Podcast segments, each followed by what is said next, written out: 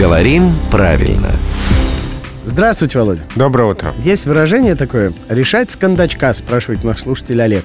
Что же это за кондачок такой? Ну и напомним, что это вообще значит. А Делать что-либо не подумав, несерьезно, легкомысленно.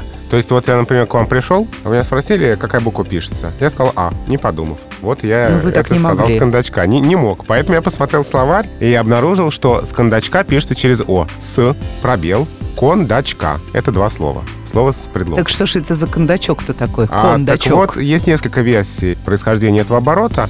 Но по самой распространенной это вариант диалектного скандачок. А скандачок — это один из приемов э, народной мужской пляски. А. Пяткой в землю, носком вверх. в общем, недолго думая решал. Такой, ать, Да. ать, ать, опа. Да. Володь, а еще какие есть Еще варианты? есть версия, что это связано с э, диалектным скандачок в значении ловкий прыжок в воду через голову.